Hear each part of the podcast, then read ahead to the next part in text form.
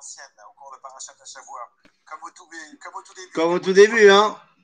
Non, non. Non, mais on aura des fois, on aura des, des, des petits shiurim comme ça, euh, coup de poing. Tov, RF Tov les Koulam.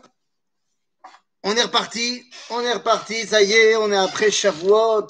C'est la période, euh, je le dis souvent, euh, la période après Shavuot est une période très compliquée au niveau de l'étude de la Torah. Alors, c'est très vrai dans les années normales où il n'y a pas de corona.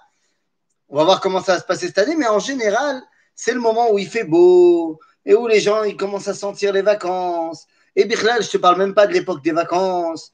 Et donc, euh, on a un peu tendance à, à, être moins présent dans notre étude. Et c'est le moment, au contraire, où il faut se renforcer dans l'étude de la Torah. On est en plein milieu de ce qu'on appelle Zman Kait. Et donc, c'est parti. Et ça tombe bien parce que la paracha de Baalotecha eh bien, est une paracha qui est là pour nous expliquer à quoi sert la Torah. À quoi ça sert la Torah? Bah, Ça tombe bien. On, on te voit mieux. là. On va mieux là, c'est bien? À quoi ça sert la Torah? Ça tombe bien puisqu'on est juste après Mahamad al-Sinaï. Donc on est juste après euh, le moment où Dieu se dévoile à nous et donc euh, par la suite va nous donner la Torah. Donc à quoi elle sert? Eh bien, la première question qu'on doit se poser, c'est est-ce que la Torah, on doit la servir ou est-ce qu'elle est au service d'eux? C'est-à-dire, j'ai marqué comme euh, titre du cours sur, euh, sur Facebook, sur YouTube, le titre du cours c'était Entre Torah et Israël. Ma question est la suivante. Est-ce que la Torah est au service du peuple juif ou le peuple juif doit servir et doit faire la Torah. Alors vous allez me dire évidemment que le peuple juif doit faire la Torah. Bien sûr, ce n'est pas la question. La question est de savoir est-ce qu'il peut y avoir un peuple juif sans Torah? Et de la même façon, est-ce qu'il peut y avoir une Torah sans l'existence du Ham Israël? Alors, qu'est-ce que vous répondez à la première? Qu'est-ce que vous répondez à la deuxième? Eh bien, pour ce qui est de la première question, est-ce qu'il peut y avoir une Torah? Est-ce qu'il peut avoir une Torah sans le peuple d'Israël? Ça, c'est pour ce qui est de la de la deuxième question. Attendez, je vérifie juste une petite chose. Hop là, hop là. Trop de fil, tu le files. Hop là. Donc, est-ce qu'il peut y avoir une Torah sans le peuple juif Et est-ce qu'il peut y avoir un peuple juif sans la Torah? Alors, prenons la première question. Est-ce qu'il peut y avoir une Torah sans le peuple juif? Eh bien, la réponse est non. Évidemment que non. Vous allez me dire, mais comment tu dis ça? La Torah a été créée avant le, le monde, Bichlal. Torah kadma la olam. Certes, Torah kadma la olam, mais dans la même phrase qu'on nous dit que Torah kadma la olam, que Tshuva kadma la olam, eh bien, la question est posée dans le Talmud, Uma kadma la kol? Eh bien, on nous dit, Ruach nishmat Israël kadma la kol. C'est-à-dire que ce qui a précédé toute chose, y compris la Torah, eh bien, c'est l'âme d'Israël. Donc, il y avait, dans, dans, dans, dans, le monde des idées, évidemment, il y avait le peuple juif alors qu'il n'y avait pas encore la Torah. Et dans le monde des faits, eh bien, il y a eu un peuple juif avant qu'on reçoive la Torah, puisqu'on est déjà un peuple juif en Égypte et on n'a pas encore reçu la Torah. Il y a des gens qui disent on est devenu un peuple juif à Matan Torah. La réponse est évidemment que non. On était déjà un peuple d'Israël en Égypte et aussi ceux qui veulent retarder cela, eh bien, on dira quand on est sorti d'Égypte. De couler Alma l'obligé, quand on est sorti d'Égypte, on était un peuple. Mais on n'avait pas encore reçu la Torah. En d'autres termes, la Torah est au service du peuple d'Israël. Moshe l'a compris extrêmement bien, à tel point que lorsqu'il arrive dans le livre de Shemot, lorsqu'il va redescendre après ses 40 premières journées où il va recevoir la première louchot, eh bien, il descend de la montagne, il voit que les Bnei Israël sont en train de faire le veau d'or, et donc il décide qu'il faut briser l'un des deux. Il y a à ce moment-là une stira, une controverse entre eh bien, le peuple d'Israël et la Torah, et donc il faut décider qui on casse, qui on garde. Et Moshe casse la Torah, garde le peuple juif, et sur cette action-là, Dieu dira à la fin de la Torah, Moshe, Rachid dira, kochacha sheshibarta. Très bien que tu as cassé les louchot. Parce que sinon, il aurait fallu casser à. Tout ceci, eh bien, nous ramène au début de notre paracha. Puisque le début de la paracha nous parle de la menorah. Nous parle de la menorah. Et la menorah, elle est très importante, bien sûr. Mais qu'est-ce qu'elle représente? Pourquoi la paracha nous parle d'Afka de la menorah et de la kata menorah et pas d'un autre cli du Beth Amikdash Vous me direz, et ça c'est parce que le Midrash nous explique que lorsque les Nessim, ils ont amené leur korbanot à Milouim, c'est-à-dire leur korbanot pour dire que, que ça y est, on commence l'inauguration du, du Mishkan, eh bien Aaron s'est retrouvé sans rien avoir à amener. Et donc ça l'a énormément déçu. Et là on lui a dit, Altidag, toi tu as un autre tafkid. Et donc on met en valeur le tafkid de Adlakat Amenora en début de la paracha. Aval, on aurait pu dire Altidag Aaron, tu as un autre tafkid, c'est Shulchan Lechem Apanim, de mettre le, les chalot, ou de rentrer au Kodesh une fois par an. C'est-à-dire qu'on aurait pu choisir plein d'autres tafkidim de Aaron pour lui dire Altidag, toi aussi tu as quelque chose à faire. Pourquoi Dafka la menorah Eh bien, Dafka la menorah hein, nous explique le Rav Kook la chose suivante. Il nous dit Moshe Rabbeinu, כולל הוא את כל נשמות ישראל מצד התורה, ומשיח הוא כולל אותם מצד עצמן, מצד מחשבתן של ישראל הקדמה לכל. Bon, sans vouloir rentrer dans les détails, le Rav Kook fait une différence entre Moshe et le Mashiach, que chacun a un rôle différent à, euh, à remplir. Que Moshe a le rôle de transmettre la Torah, alors que le Mashiach a le rôle de guider la Ouma, le peuple.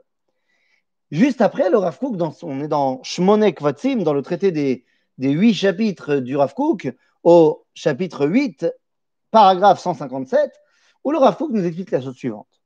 Il nous dit, la menorah qui est mentionnée dans le parachat de Baalotecha est mentionnée bien qu'elle soit moindre au niveau de sa Kedusha que le Aaron abrite, que l'arche d'alliance. Dit le Rav Kook, oui, elle est moindre à l'extérieur. C'est-à-dire, a priori, elle est moins puissante, moins kdosha que la, euh, que l'arche d'alliance. Parce qu'elle est dans le Kodesh, alors que l'autre est dans le Kodesh à Kodashim. Dit le Rav Kook, mais ce n'est qu'extérieur.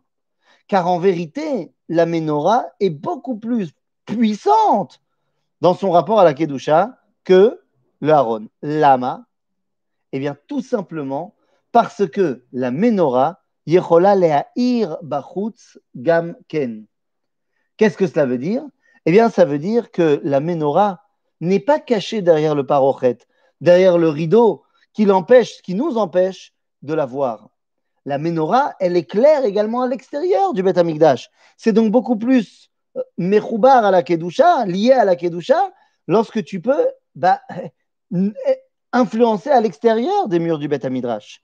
Qu'est-ce qui est plus important? Un Talmid Racham qui va enseigner dans son Beth Midrash, mais que dès qu'il sort dehors et qu'il voit une fille en pantalon, il perd la boule? Ou quelqu'un qui est capable d'enseigner la Torah, même quand il est euh, pas au Beth Midrash En d'autres termes, la menorah remplit une fonction fondamentale qui est la fonction de éclairer à l'extérieur. Mais ça ne s'arrête pas là. La menorah a également une autre fonction. Quelle est cette autre fonction? Eh bien, il y avait un miracle dans la menorah. Un miracle dans la menorah qui était présent depuis Moshe Rabbeinu et ce jusqu'à la mort de Shimon Hatzadik. Quel était ce miracle? Eh bien, que la bougie occidentale ne s'éteignait jamais. Et qu'est-ce que représentait ce miracle nous dit le Talmud dans le traité de Shabbat? Eh bien, ce miracle représentait le fait que la Shrina résidait au sein du peuple juif. En d'autres termes, à quoi sert la menorah? Elle sert à nous montrer la kdusha intrinsèque du peuple d'Israël. Le Aaron Abrit, lui, sert à nous rappeler la Torah, puisque c'est là-dedans qu'on va mettre la Torah. La menorah nous rappelle la Kdusha du peuple. Et il y a quelque chose d'assez intéressant. Vous allez me dire, il y a des raisons historiques, des raisons euh, géostratégiques à ce que je vais dire. C'est vrai. Mais n'oubliez pas ce que disait le Rav Kook dans Oroth Atria, chapitre 2, lorsqu'il nous parlait de l'histoire. Vous savez qu'en hébreu moderne, l'histoire, historia, eh bien, on écrit Aleph, Samer, ta, euh, euh, Vav, Resh, Yud. Historia. On a l'habitude, quand on a un mot en loisi, un mot euh, pas en hébreu, qu'on le met en hébreu, eh bien, le son T se traduit par un tête. Seulement, le Rav Kook avait l'habitude d'écrire Historia avec un tav. Pour lui, Historia, c'était Esther-Ya. C'est-à-dire, l'histoire, c'était le moyen que Dieu avait de se dévoiler incognito. En d'autres termes, qu'est-ce que c'est que ces raisons historiques et géostratégiques? Bien, vous savez, le symbole juif par excellence, depuis 2000 ans, c'était la menorah. Le symbole d'Israël par excellence, avant, bien avant le Magen David, c'était la menorah. Et on peut se poser la question, pourquoi ce n'était pas l'Arche d'Alliance? Vous allez me dire, euh, parce que euh, la menorah, euh, on l'avait pu. Ben, L'Arche d'Alliance non plus, on l'avait pu. Depuis la fin du premier temple, Yoshiaou, roi de Judée, a caché la Ronabrit. Donc elle n'était pas non plus dans le deuxième temple.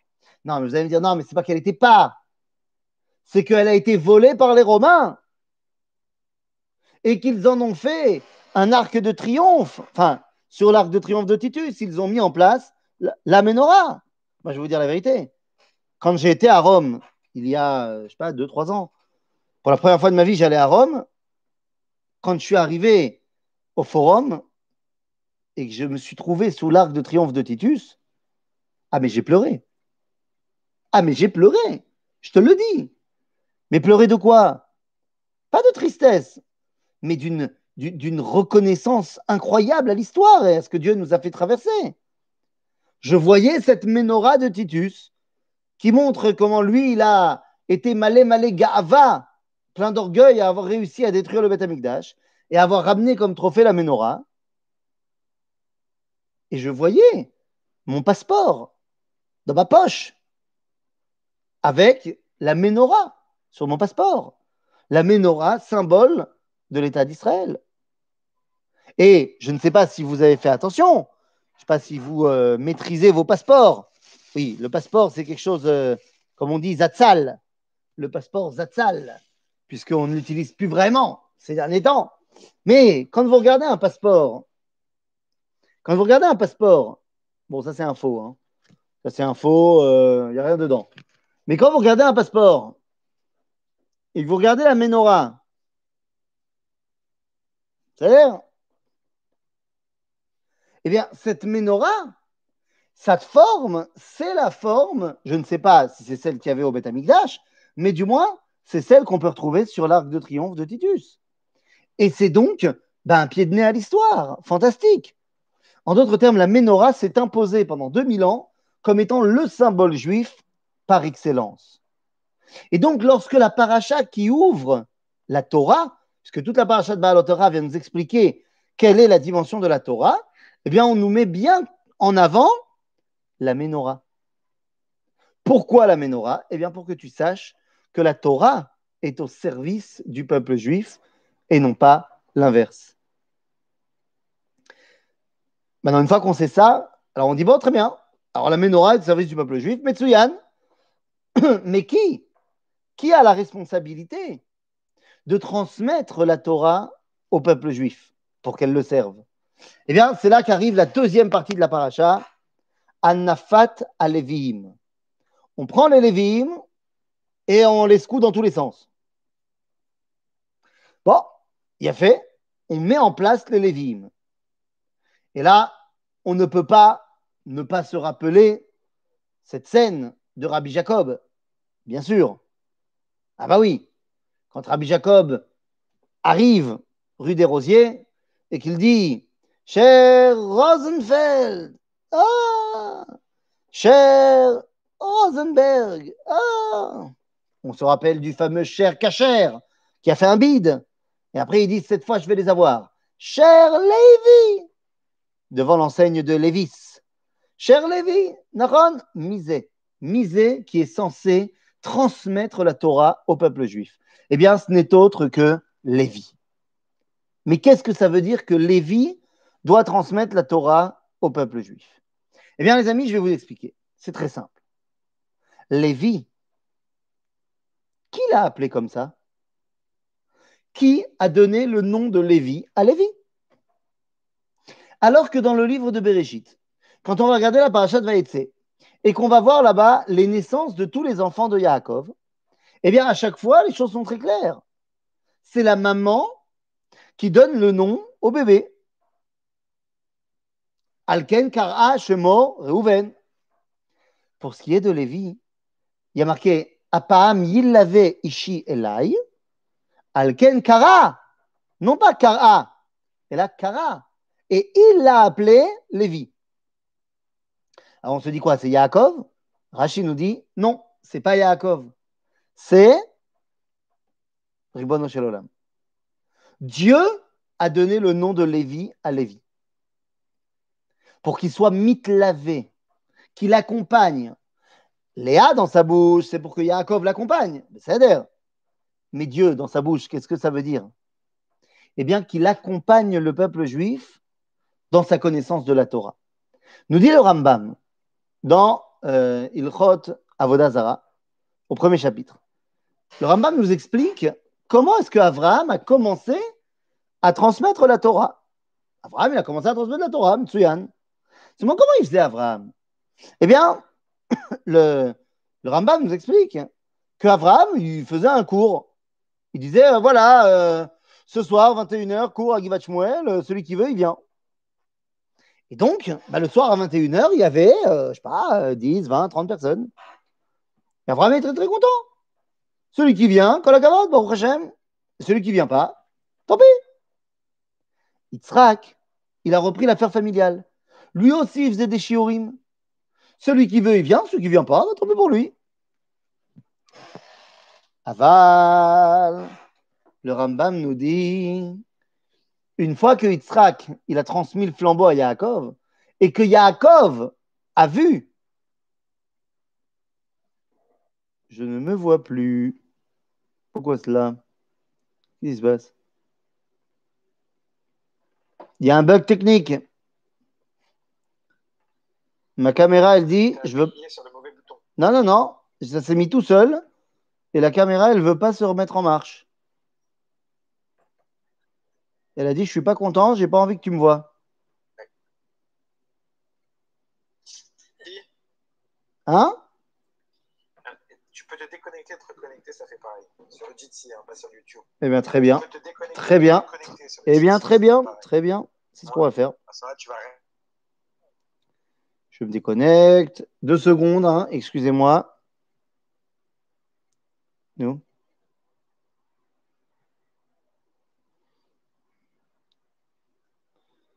Euh, le téléphone n'est pas content, bien sûr. Houston. Deux secondes.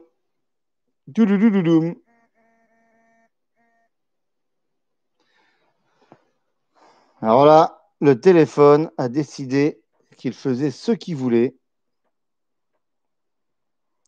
Peut-être que là, ça va marcher. Voilà. Hop là. Hop là. Toc.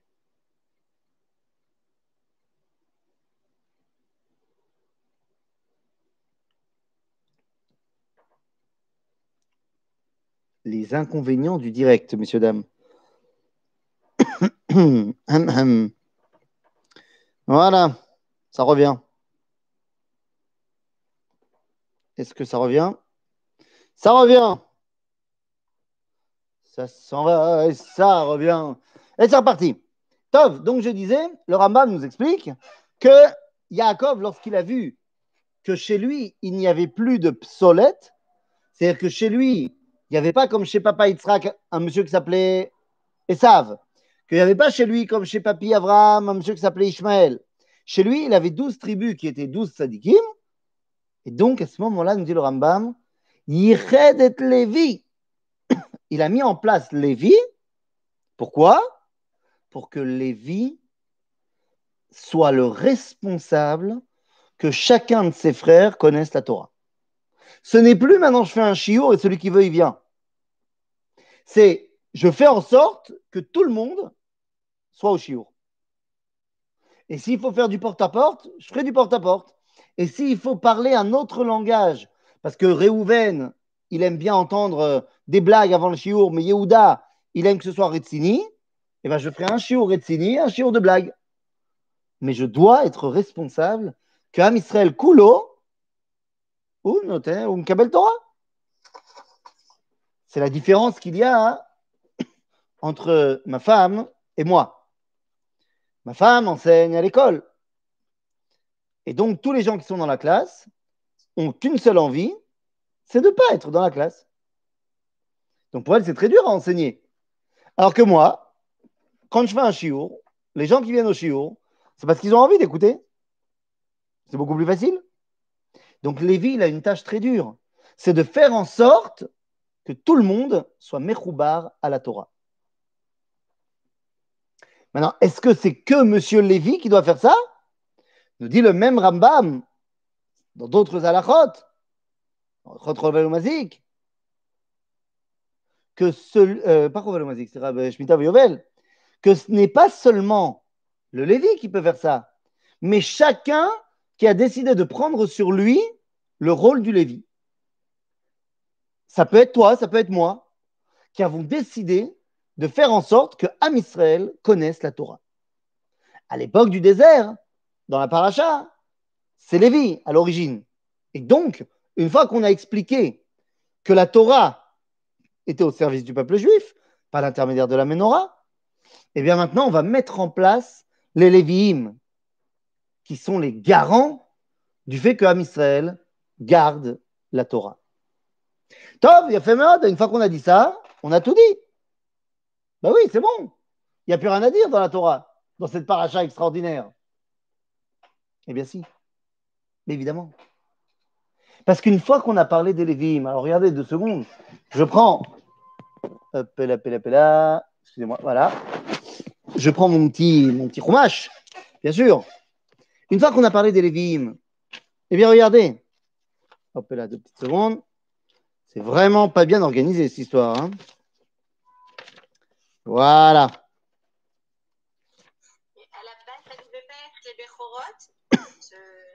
Très bonne question. Et la réponse est non, les Bechorot devaient remplir le rôle des Kohanim, pas des Lévim. Ok? Donc les Lévim, tu peux le remplir si tu veux. Il n'y a, pas, de raison. Voilà. Une fois donc qu'on a terminé l'histoire des Lévim, eh bien, de quoi on nous parle? Quel est le sujet qui vient dans la paracha direct? Pessar Sheni. Bon, c'est sympa comme histoire Pessar Sheni, mais quel rapport? Eh bien, Pessar Sheni, c'est la conclusion de tout ce qu'on vient de dire. Parce que Pessar Sheni, vous le savez, c'est la seule fête qui a un Moed bête. Dans les autres fêtes, bah, si tu ne peux pas la faire, tu ne peux pas la faire. C'est pas grave. Tu le feras l'année prochaine. Aval Pessar, on te dit non il faut qu'on donne une deuxième chance. Parce que ce ne serait pas possible d'arriver à Shavuot, c'est-à-dire pour le. Nous, on appelle ça Shavuot, mais pour ce qui est des Israël dans le désert, d'arriver à ce qui symbolise le moment où Dieu nous parle, si on ne s'est pas d'abord attaché à l'idée que Dieu parle à un peuple. Pessah, c'est la fête de, bah, simplement du rattachement à l'identité nationale d'Israël si on veut que Dieu s'adresse à nous, il faut d'abord qu'il y ait un nous. Et donc, il est fondamental qu'il y ait Pessah avant Shavuot. D'ailleurs, la Torah va nous dire dans Pessah Sheni qu'il y a deux possibilités de ne pas pouvoir faire Pessah. Quelles sont les deux possibilités pour lesquelles je ne ferai pas Pessah? Le premier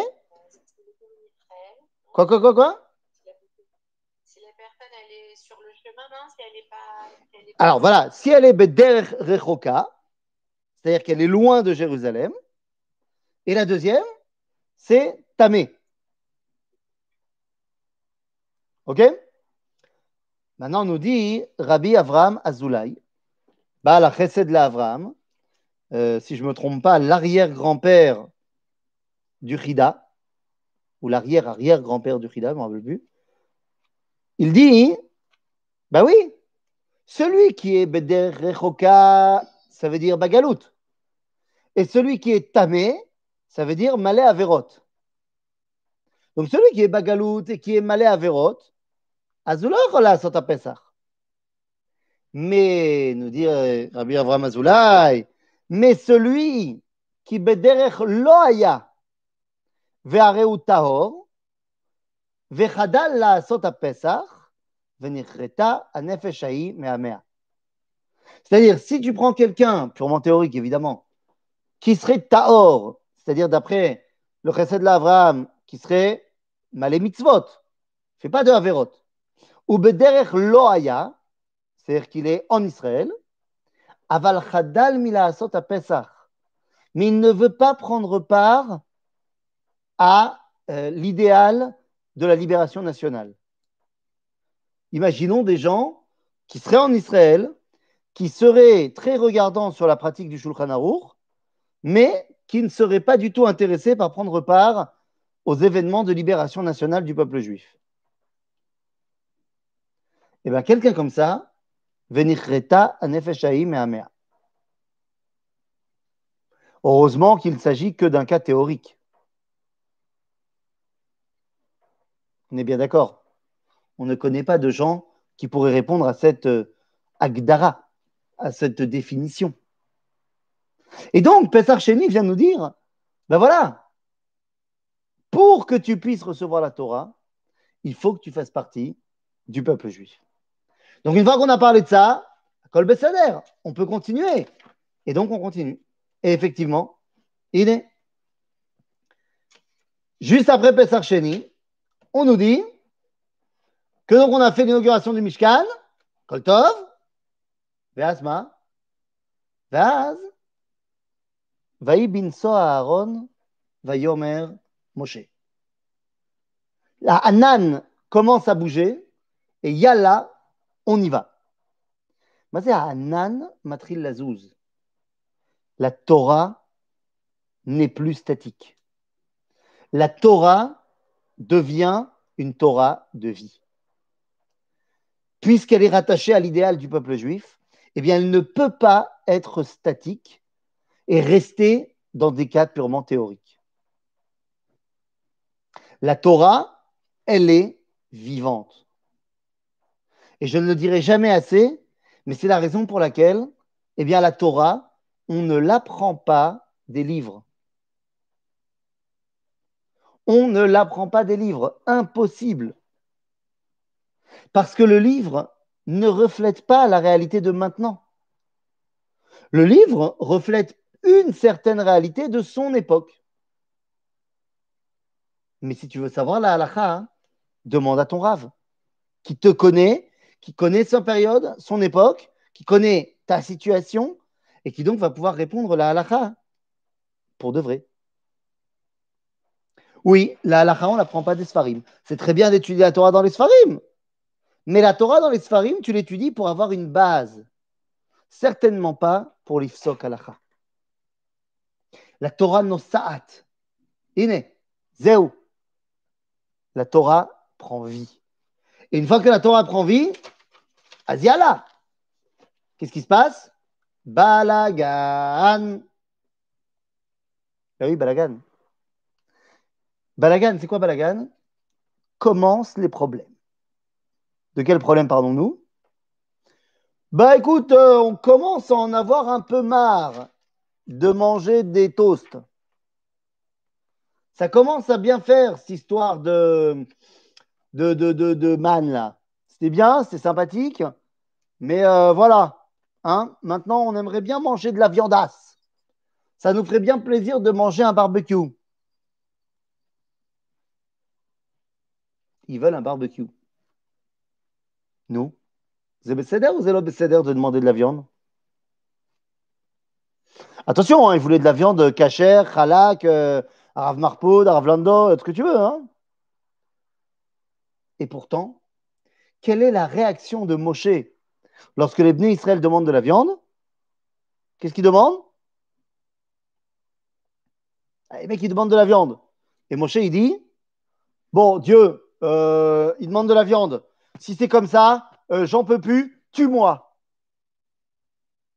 Ah non, c'est pas une blague. Hein. C'est-à-dire, tue-moi. Voilà, je ne sais pas comment gérer les mecs qui veulent un mangal. Ça suffit, tue-moi.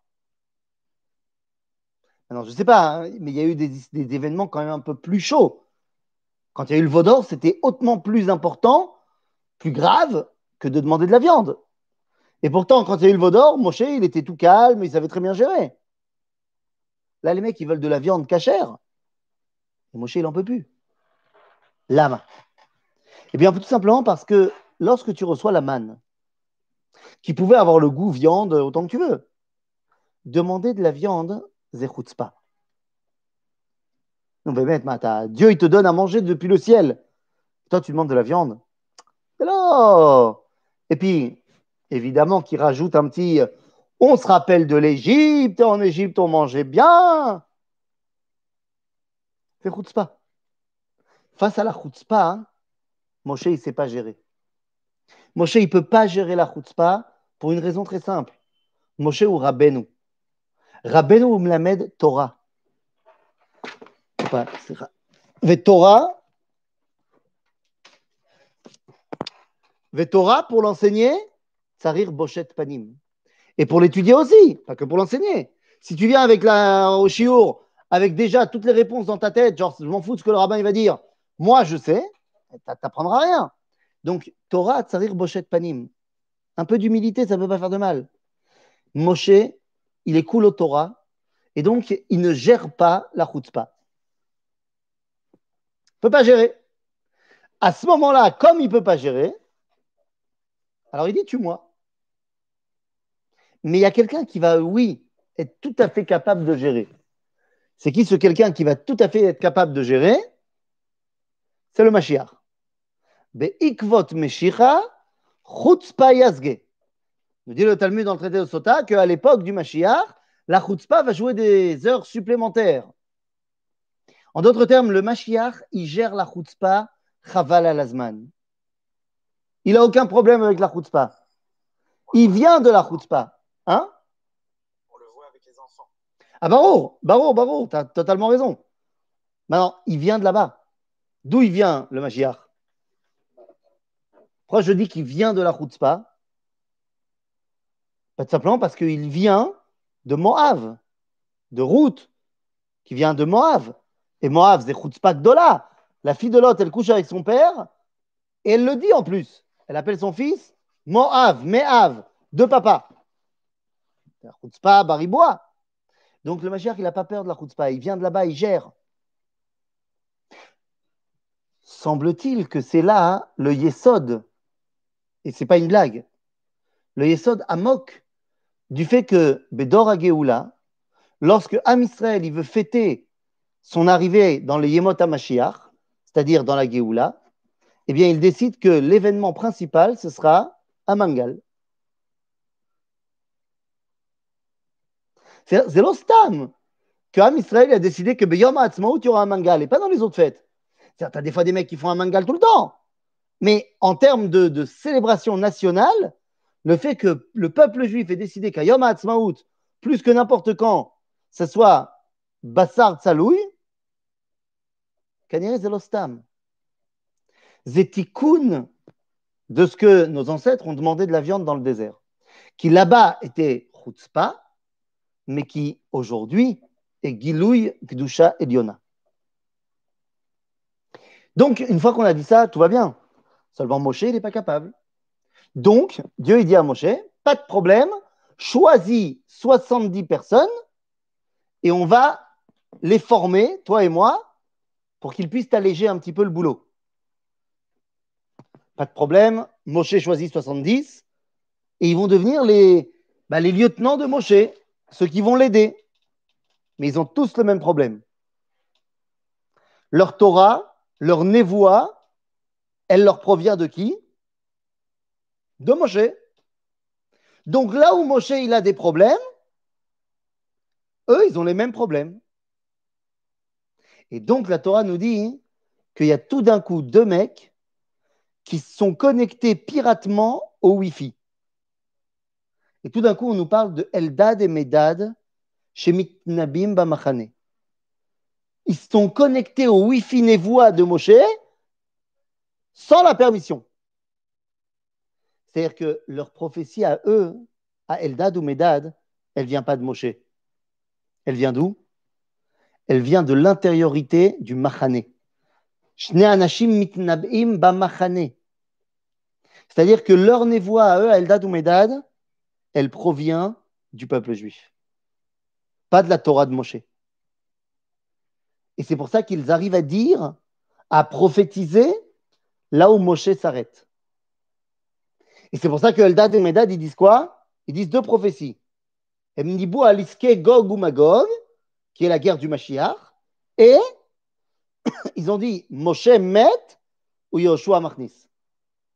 Moshe va mourir et c'est Yoshua qui va nous faire rentrer en Israël. En d'autres termes, il montre la limite de Moshe.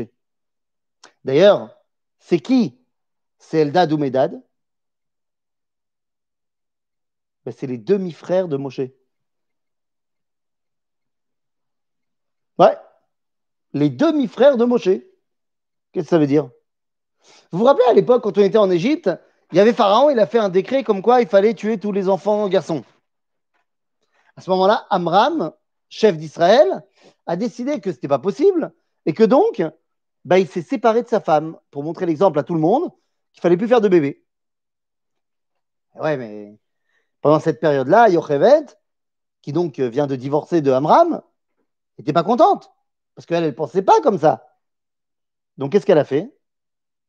Elle a été se marier avec son cousin, Safan ben Parnar. Et avec lui, eh ben, elle a eu Eldad ou Medad.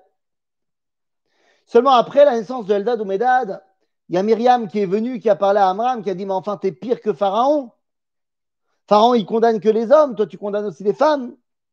Et là, bah, Amram, il s'est dit Peut-être qu'il a fait une boulette. Il a rappelé Yocheved Il dit Écoute, chérie, euh, on a peut-être fait une erreur. Euh, écoute, reviens.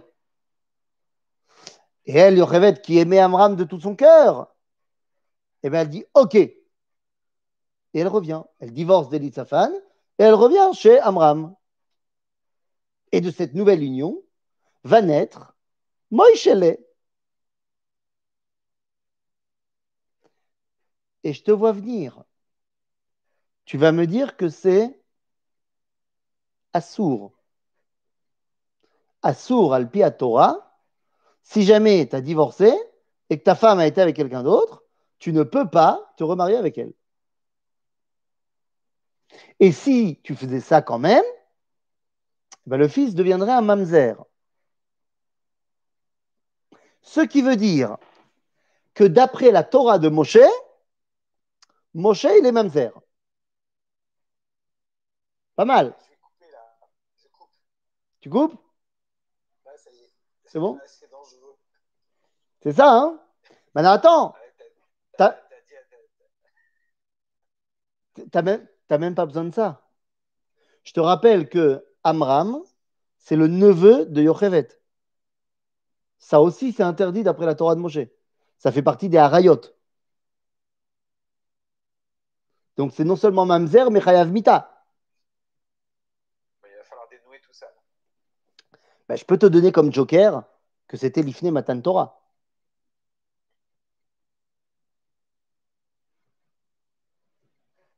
Si c'est avant le don de la Torah, c'est pas encore interdit. Bah voilà. Mais ça veut dire quoi? Ça veut dire que Yesh Betorat Moshe Migbala à Moshe. C'est dans la Torah de Moshe, tu vois que Moshe, il y a un endroit où il ne peut pas aller. Il y a un dévoilement qu'il ne peut pas dévoiler. C'est le dévoilement du Mashiach. Ça, Moshe, il n'est pas là-bas. C'est pas son truc. Son truc, c'est Torah Baolamazé.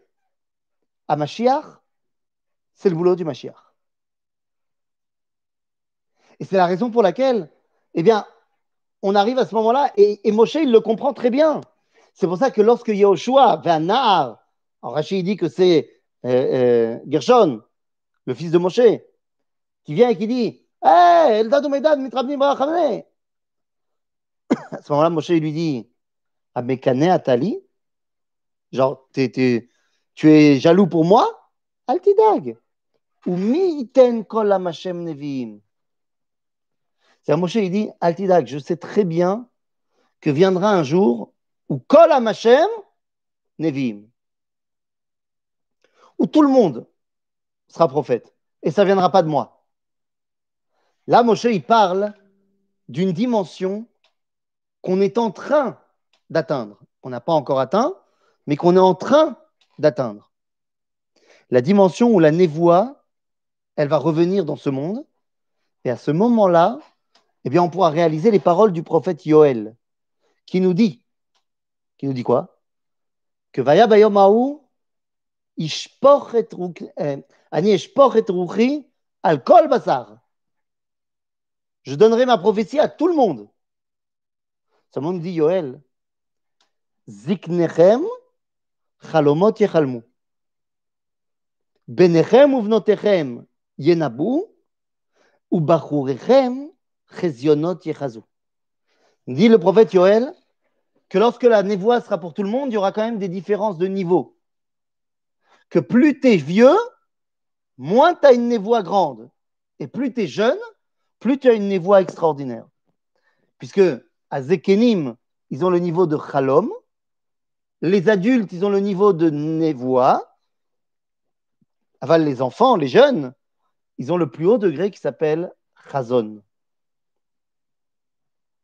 En d'autres termes, Moshe, comprend très bien que viendra un temps où il faudra qu'une autre Torah vienne compléter la Torah de Moshe.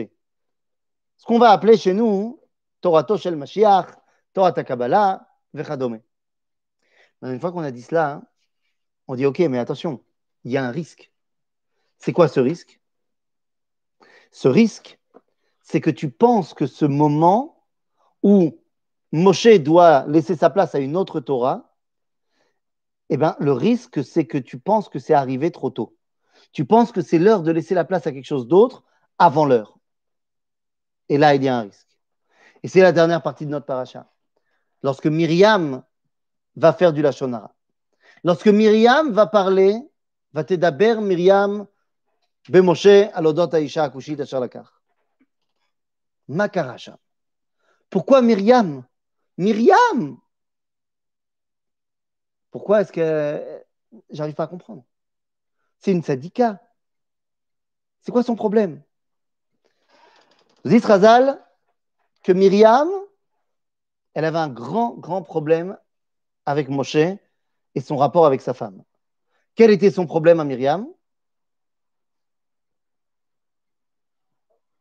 C'est quoi son problème à Myriam avec Moshe? C'est qu'il a quitté sa femme. Myriam, c'est une fan du mariage. Elle dit, je suis pas d'accord que tu aies quitté ta femme. Non, il a vraiment quitté sa femme. Chez El Alama. Ben, il a quitté sa femme parce que tous les Bnei Israël ont quitté leur femme pour se préparer au Mont Sinaï. Donc Moshe y compris. Mais Myriam également, a quitté son mari. Seulement après le Mahamad Arsinaï, Dieu il a dit L'ech est mort l'ivnei Israël, shuvu lachem lo alechem. Va dire aux Bnei Israël qui peuvent retourner dans leur tente, ça veut dire retourner chez leur femme. Veata Amod, il m'a dit. Mais toi, Moshe, tu restes avec moi. Donc, pourquoi est-ce qu'il a. Ben, il s'est séparé de sa femme concrètement? Parce que Dieu lui a dit d'être en stand-by névoie tout le temps, d'être euh, donc séparé de sa femme. Donc, pourquoi Myriam, elle est énervée? Ah bah tiens, re la caméra, elle nous lâche. Fantastique ça. Juste euh, quand il y a le suspense.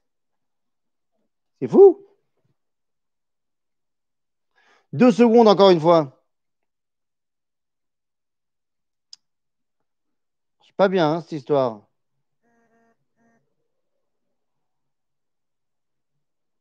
Non, non.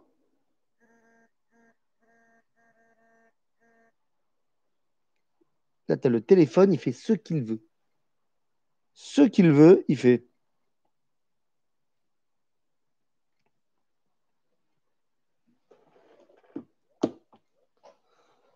Toi, tu crois que c'est toi qui contrôle le téléphone. Le téléphone, en fait, te contrôle complètement. Bon, l'homme je reviens dans mon histoire. Donc, j'étais en suspense total. Myriam, elle ne les connaît pas, ces versets. Mais bien sûr qu'elle les connaît. Donc, qu'est-ce qu'elle en veut à Moshe? C'est Dieu qui lui a dit. Mais Myriam nous dit Tosfot que Myriam, elle pensait que que là où l'homme il veut aller, Dieu il l'emmène.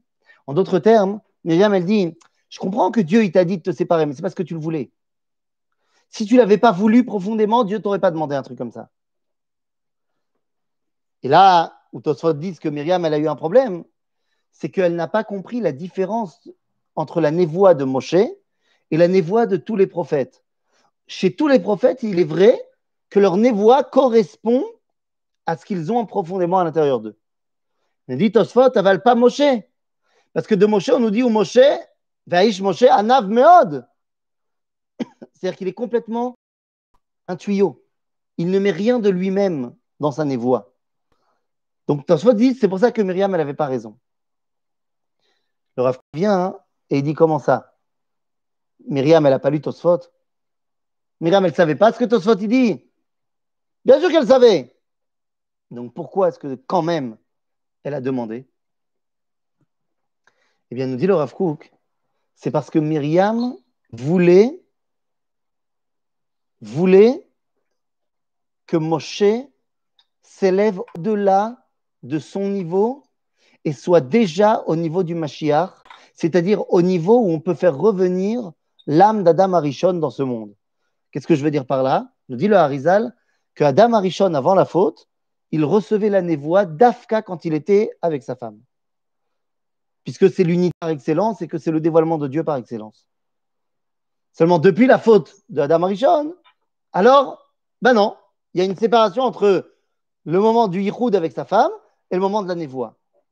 Myriam, elle voulait que Moshe soit déjà capable de redévoiler la Neshama de Adam Arishon. Ce n'était pas le moment. C'était totalement vrai, mais ce n'était pas le moment. Et donc, elle reçoit la tsarat. La lèpre, c'est lorsque tu flirtes avec un niveau qui n'est pas le tien. On dira même du Harizal qu'un jour, alors qu'un malach lui avait dit en rêve qu'il va devoir le prix de tous les secrets de la Kabbalah qu'il dévoile, et un jour il a vu un, en plein milieu d'un chiour un corbeau voler au-dessus de sa tête, et il a compris à ce moment-là que son fils venait de mourir. Et il a vérifié, effectivement, c'est le cas. Et il a compris que son fils était mort à cause des secrets que lui-même était en train de dévoiler. Que peut-être ce n'était pas le moment de les dévoiler.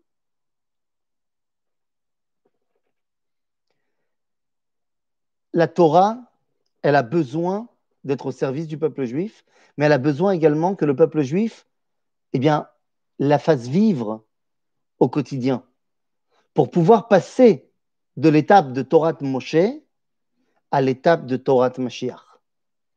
La fin de la paracha de Baalotecha nous donne l'espoir de cette Torah Mashiach. Certes, ce n'était pas encore le moment à l'époque de Myriam et de Moshe. Avalayom, Ze Azman. Ze Azman. Et je vais vous dire mieux que ça. Cette histoire du corbeau et du Hari. Lorsqu'il y a eu le décès du fils du Rav Cherki, je me rappelle avoir été le voir quelques mois plus tard et lui dire à Rav, depuis, euh, depuis que Shalom est parti, je ne peux pas m'empêcher de penser à un truc et il faut que je vous le dise.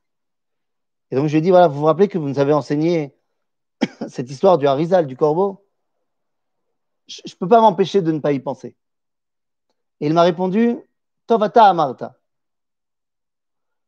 Et quelques années plus tard, l'année dernière, il m'a dit, à la Ascara de son fils, il m'a dit, Lo, Behemet Lo, Be'etzem Zelokar, qui Behemet Azman.